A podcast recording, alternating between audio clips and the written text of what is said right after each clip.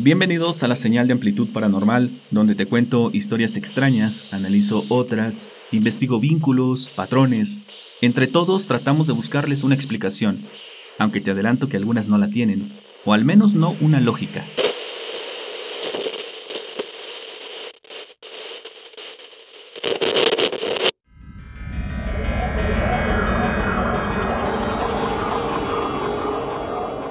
Hola, ¿qué tal? Espero te encuentres muy bien. Yo soy Mel y me da mucho gusto estar de nuevo aquí contigo. Vamos a hacernos compañía por un ratito, mientras te voy a platicar unas historias extrañas de misterio. Así que apaga la luz, súbele esos auriculares y prepárate para hacer un viaje por diferentes lugares y diferentes épocas. Hace un par de meses llegó al correo electrónico la historia de nuestro amigo David. Escribía desde Argentina para relatarnos un suceso que le ocurrió hace varios años lo que me contó capturó totalmente mi atención. Pero el relato lo dejé en stand-by, tratando de relacionarlo con algo más, buscando una historia similar, pero no pude hallarla. La investigación me llevó a un sinfín de teorías, desde civilizaciones antiguas, conspiraciones, historia, arte, etc. El resultado es el siguiente y espero que lo disfruten. Para contarles esta historia, acompáñenme hasta una pequeña comunidad ubicada en la provincia de San Luis, Argentina, un lugar turístico visitado por miles de viajeros de todas partes del mundo. Se ubica a unos 1100 metros sobre el nivel del mar. Debido a esto, el clima es muy agradable durante casi todo el año, por ende, su ecosistema es rico en flora y fauna. Cuenta con un lago donde además de la pesca, se practican deportes acuáticos no motores. Es un excelente lugar para disfrutar con la familia y olvidarse de todo lo que implica la ciudad. Pero además de los paseos en bicicleta o a caballo, también hay espacio para los aventureros y amantes de los deportes al aire libre. Se puede hacer senderismo de baja, media o alta dificultad, además de rapel, y basta con levantar la mirada y ver el paisaje que es ideal para ello, ya que la zona está rodeada de serranías y cascadas. Una de ellas es llamada Salto de la Moneda, debido al efecto que provoca la luz en su caída, da la impresión de haber monedas de plata en el fondo. Es justo en este sitio donde nuestro amigo David se desempeñaba como policía de destacamento. Esta es su historia. Hola. Vi su video Lo que salió de las montañas y me hizo recordar algo que viví con otras personas en el 2008, cuando buscábamos a un turista extraviado. Era el mes de julio si mal no recuerdo. Ese día, desde la mañana había estado nublado, propio de la época invernal. Eran aproximadamente las 23 horas cuando se presentó un turista solicitando ayuda para localizar a su compañero. Él se había internado rumbo a la cascada Salto de Moneda, la cual estaba ubicada a unos 4 kilómetros sierra adentro. Quien no conoce el lugar se puede desorientar fácilmente entre los senderos. Además, los animales salvajes pueden representar un peligro. Debido a esto y siguiendo las órdenes de mi jefe, Roy, fuimos por una persona de apellido Parra, un vaquiano o conocedor de la zona y así salimos en la búsqueda de aquel turista perdido. La noche era cerrada, muy oscura. Anduvimos por casi dos horas entre las montañas, hasta que el vaqueano nos dijo que los turistas generalmente se equivocaban de sendero y tomaban el de los animales, por lo que seguramente la persona que buscábamos estaba en la quebrada porque allí ya no había paso, y hacia allá nos dirigimos. Después de media hora llegamos y efectivamente ahí se encontraba el turista extraviado, ya casi con hipotermia, procedimos de inmediato a abrigarlo. Emprendimos el regreso. Venía primero el denunciante, después el extraviado, el vaqueano, su servidor y Roy, quien cargaba la mochila. De repente, este último nos pidió que nos detuviéramos y que alumbráramos, ya que había sentido como un pequeño rasguño en la mochila y como si algo se hubiera caído. El lugar era muy agreste, lleno de maleza, y en vano buscamos, no encontramos nada. Y entonces veo algo inusual en el suelo, un hueco de unos 40 centímetros de diámetro. Era un círculo perfecto y las paredes parecían ser metálicas, como si se tratara de un respiradero. Mientras más lo mirábamos, más nos asombraba. Se miraba muy profundo, nuestras cabezas casi tocaban el suelo, cuando de repente pasa entre nosotros una roca a una velocidad increíble y ésta embona perfectamente en el agujero, sellándolo totalmente. Le preguntamos a los turistas si alguien había lanzado, pero la respuesta era obvia, negativa. Inútilmente tratamos de remover la roca que había caído para seguir mirando. Parecía estar soldada. En eso estábamos, cuando notamos que el ambiente empezó a cambiar, como si un halo nos rodeara, como si un domo hubiese caído sobre el lugar. Nos sentimos observados. Podíamos sentir algo en el ambiente, una presencia extraña, pero no podíamos verla. Uno que siempre anda en el campo, crean o no, desarrolla un sexto sentido, si así quieren llamarlo. Le pregunté a mi jefe si él también podía sentirlo o si solo era imaginación mía. Él estaba mirando al monte y me dijo que podía percibir algo en varios puntos, sugiriendo presencias, y me dijo que mejor apresuráramos el regreso. Pasaron los años, yo me retiré hace mucho de las fuerzas, mi jefe también, pero cada que nos cruzamos, siempre en algún momento de la charla hablamos de lo que vivimos aquella noche. Nos preguntamos qué pudiera haber allá abajo. ¿Será que las sierras son huecas? ¿Qué era lo que nos miraba escondido entre el monte? Eso que no se podía ver, pero sí sentirse. ¿Qué fue lo que vimos? ¿Quién maneja ese tipo de tecnología? Que hasta parece magia. Saludos desde San Luis, Argentina, amigos. ¿Qué les pareció la historia de nuestro amigo David? ¿Qué pudo haber estado enterrado allí? ¿Una nave? ¿Era la entrada a algo? Concuerdo con nuestro amigo que a su juicio parecía un respiradero. ¿Un respiradero para qué? ¿Qué había allá abajo, a mitad de la nada, alejado de todo? ¿Y por qué se cerró de repente?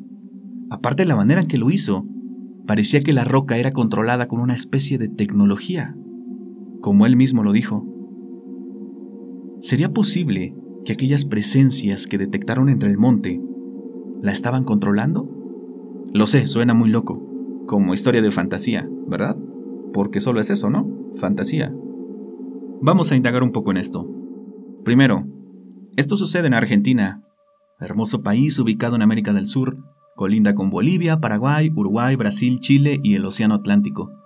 Tiene una superficie de 2.780.400 kilómetros cuadrados y cuenta con una población de más de 46 millones de habitantes. Un país rico en cultura, pero también un país con mucho misterio. No nos vamos a adelantar, vamos de lo general a lo particular, de lo real a lo especulativo. Entonces, ¿ya se ha reportado algo similar? Similar no, pero sí túneles construidos con un propósito particular 1985, Buenos Aires, Argentina. Jorge Eckstein compró una mansión abandonada con el fin de transformarla en un restaurante. Al comenzar las obras, los patios comenzaron a hundirse. Resultó haber encontrado uno de los sitios arqueológicos más importantes de la ciudad, un complejo de túneles. ¿Cuál es el misterio? Ninguno. Aquí sí hay una explicación.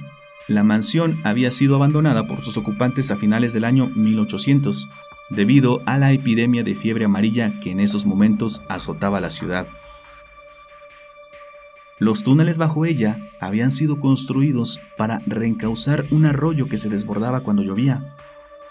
Finalmente la mansión fue convertida en el Museo El Sanjón de Granados y hoy es la puerta a los túneles restaurados en donde se exhiben objetos encontrados en la excavación.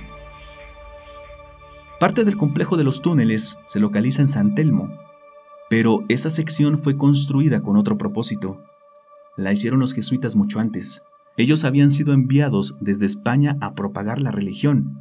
Los túneles bajo la manzana de las luces son parte de un intento inconcluso para conectar iglesias y también permitir el escape de los sacerdotes y sus congregados, ya que no siempre eran bien recibidos.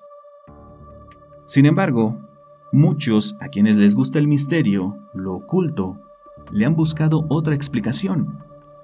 La idea de que los túneles dieran a un mundo subterráneo despertó el interés de mucha gente, dando rienda suelta a la imaginación, y así se empezó a sugerir la existencia de toda una colmena de túneles bajo la ciudad, teoría que hasta el día de hoy no se ha podido comprobar. Túneles hay por todos lados. Muchos son producto, como ya lo vimos, de una idea para resolver un problema hidrológico, de ingeniería quizá, también recordemos que en épocas pasadas la minería fue una actividad muy importante y al no haber tecnologías antes, se excavaba por todos lados en búsqueda de algo importante. Acá en México también se han encontrado muchos bajo las ciudades.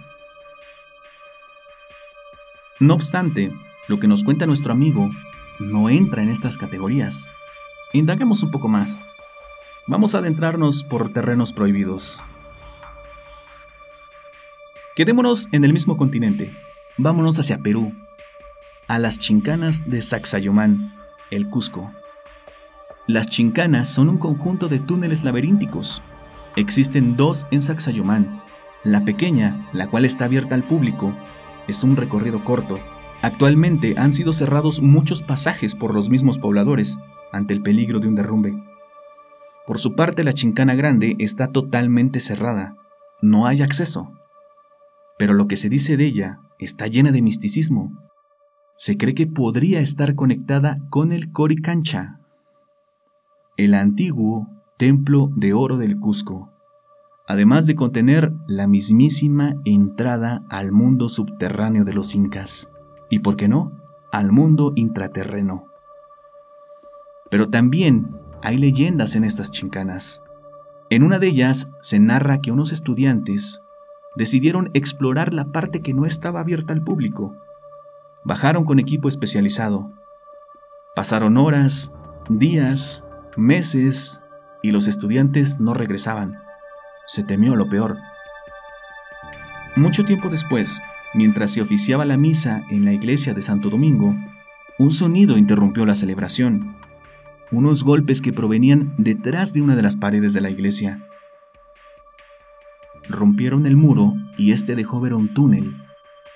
De entre la oscuridad, se dice que salió un anciano de prominente barba. Se trataba nada más y nada menos que de uno de los jóvenes que habían bajado a explorar aquellas cavernas.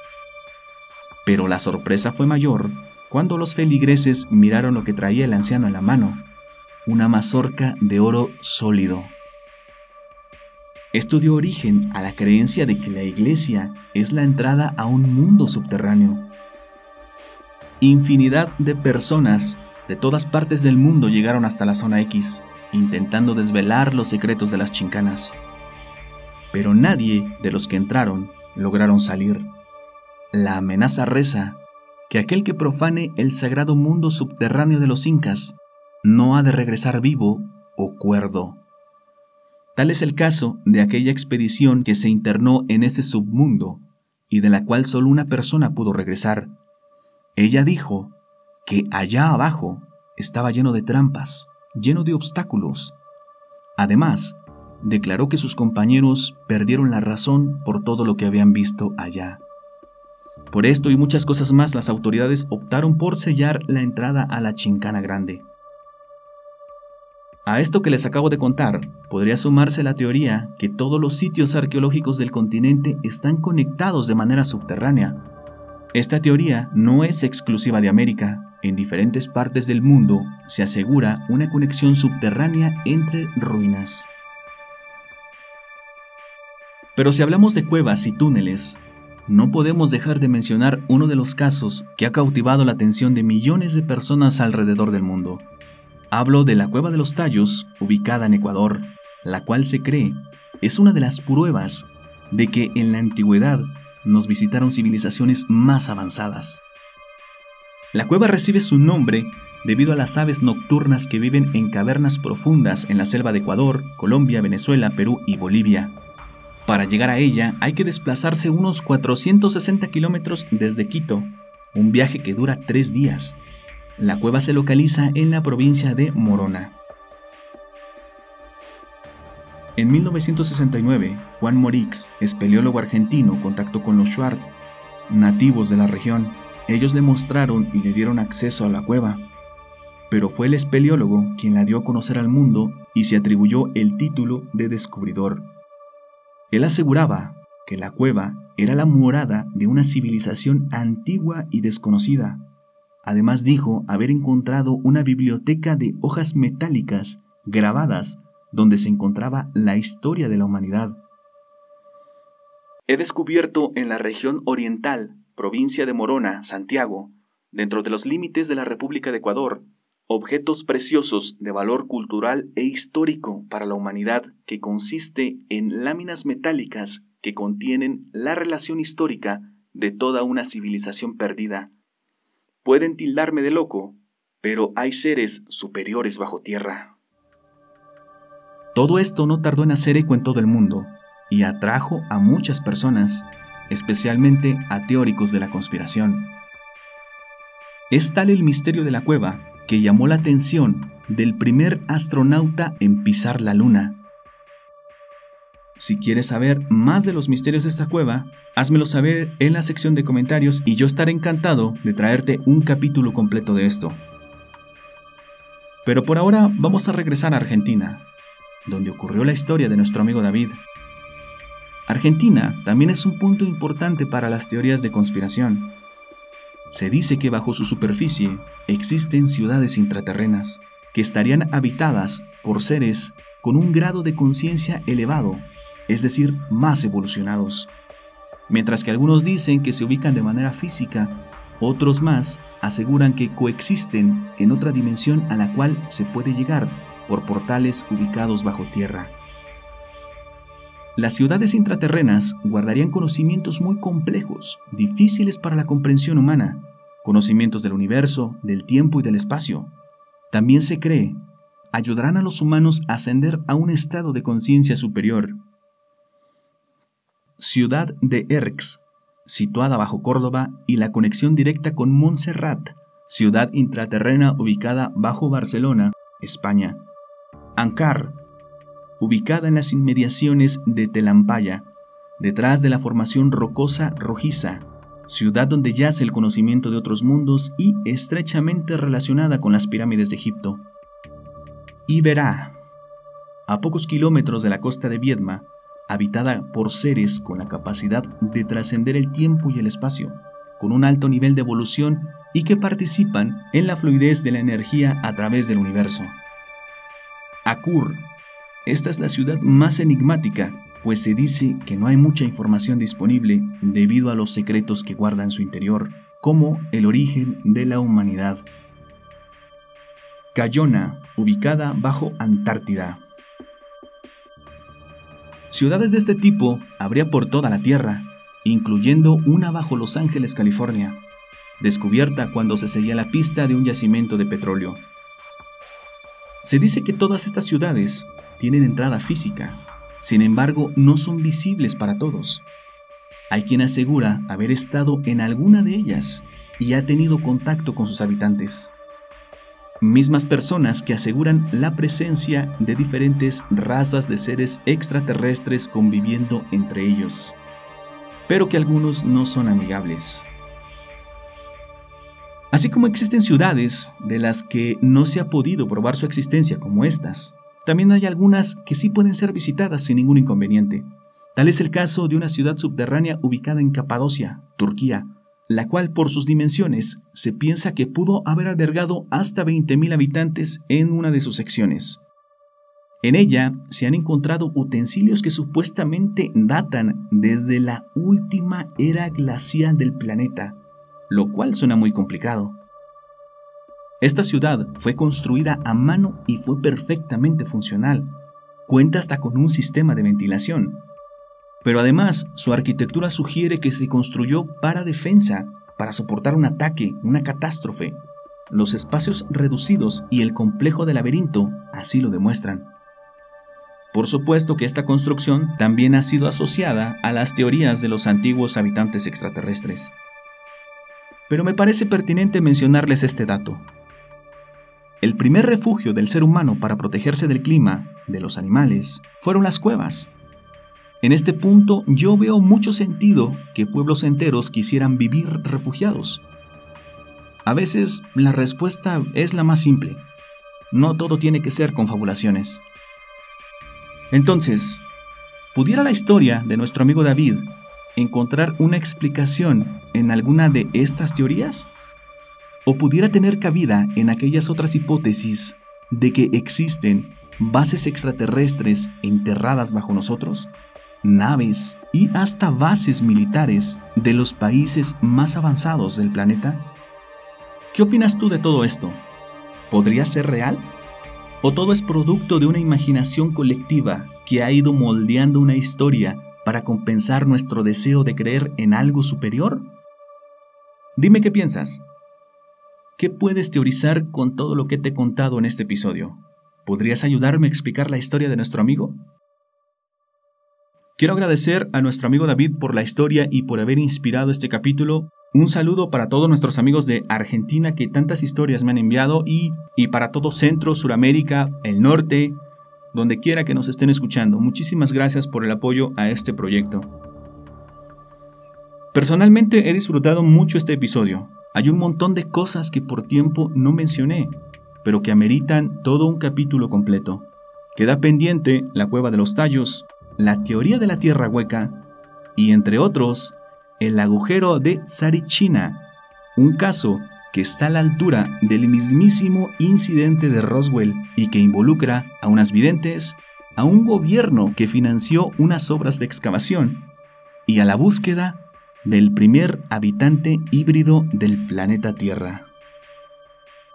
Si te gustó el episodio, a mí me ayudas mucho dándole like y compartiendo con alguien a quien tú creas que también le pudiera gustar, pero sobre todo dejando tu opinión de lo que te hemos presentado en esta ocasión.